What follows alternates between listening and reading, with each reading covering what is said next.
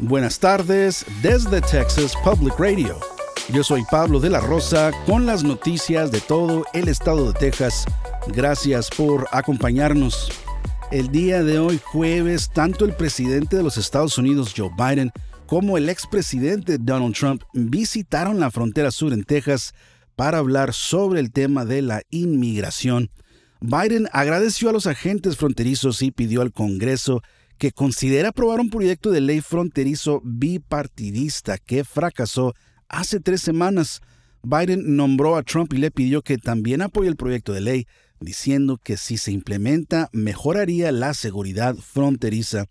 La legislación propuesta incluye 20 mil millones de dólares para expandir las operaciones de seguridad fronteriza al emplear más jueces de inmigración, personal de aduanas y protección fronteriza, oficiales de asilo y agregar más camas de detención. El proyecto también busca agilizar el proceso de conceder permisos de trabajo para los inmigrantes que califican. Por otro lado, Trump calificó la crisis migratoria como una invasión de Joe Biden y criticó el manejo de la inmigración por parte de la administración.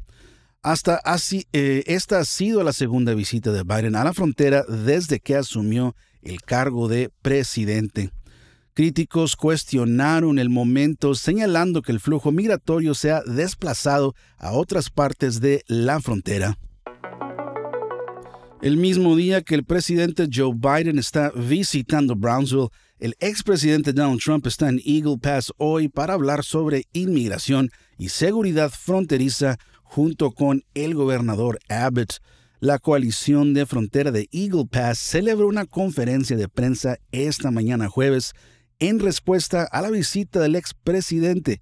Jesse Fuentes, un residente de largo plazo de Eagle Pass y demandante en una demanda federal contra el estado de Texas por el controvertido programa de seguridad fronteriza de Abbott, lideró la conferencia de prensa antes de la llegada de Trump. Recuerdo a Trump bajar por esas escaleras mecánicas en su primera campaña diciendo que todos los mexicanos son violadores y asesinos. Sabes, eso siempre ha permanecido en mi mente. Ahora tenemos a ese señor en un área de la comunidad que es 95% mexicano-americana y justo a su lado está nuestro gobernador, quien ha pasado alguna de las leyes más racistas y prejuiciosas en la historia del Estado. Una encuesta de Gallup de febrero mostró que el 28% de los estadounidenses veían la inmigración como el problema más importante que enfrenta el país, el porcentaje más alto desde 2019. El alcalde de la ciudad de Reynosa, Carlos Víctor Peña Ortiz, dijo que tienen la esperanza de que la visita del presidente Joe Biden a la frontera sur de Texas traiga cambios al proceso de asilo de Estados Unidos para frenar la inmigración eh, ilegal a través de México. Carla González de Texas Public Radio tiene más información. El alcalde Peña Ortiz visitó McAllen el lunes por la tarde para firmar un memorando de entendimiento con el alcalde Javier Villalobos, facilitando la cooperación transfronteriza entre los bomberos de ambas ciudades. Durante su visita, Peña Ortiz enfatizó la necesidad de un cambio político para abordar el considerable flujo de migrantes que cruzan hacia los Estados Unidos desde Reynosa. Peña Ortiz sugirió trasladar el proceso de solicitud de asilo desde la frontera a los países de origen de los migrantes.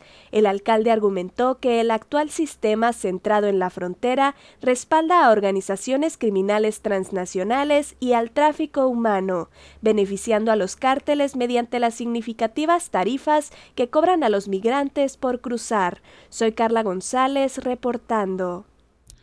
Grupos de derechos humanos han criticado fuertemente la táctica por ubicar a los inmigrantes en áreas donde han experimentado una violencia sin precedentes a manos del crimen organizado.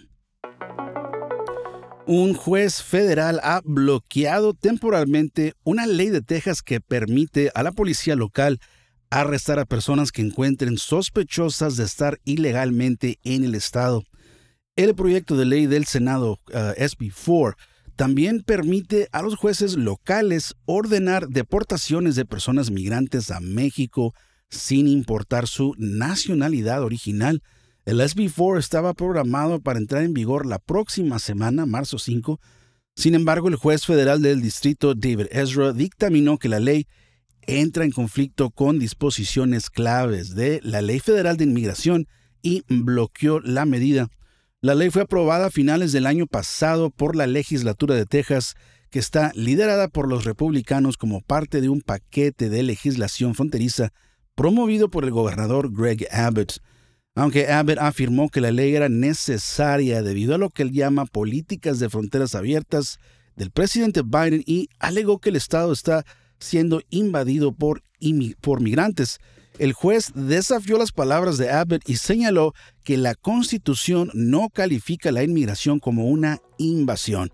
Se espera que el Estado de Texas apele la decisión ante al Tribunal de Apelaciones del Quinto Circuito. Esto ha sido TPR Noticias al Día. Nos vemos mañana viernes con más reportajes de todo el estado. Siga nuestro canal en YouTube o Facebook para no perderse ninguna historia.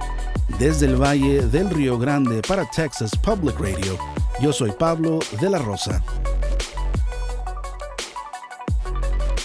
Con el equipo de investigación especial más grande de Texas, hemos recuperado más de 13 y medio millones de dólares, protegiendo a negocios como el suyo.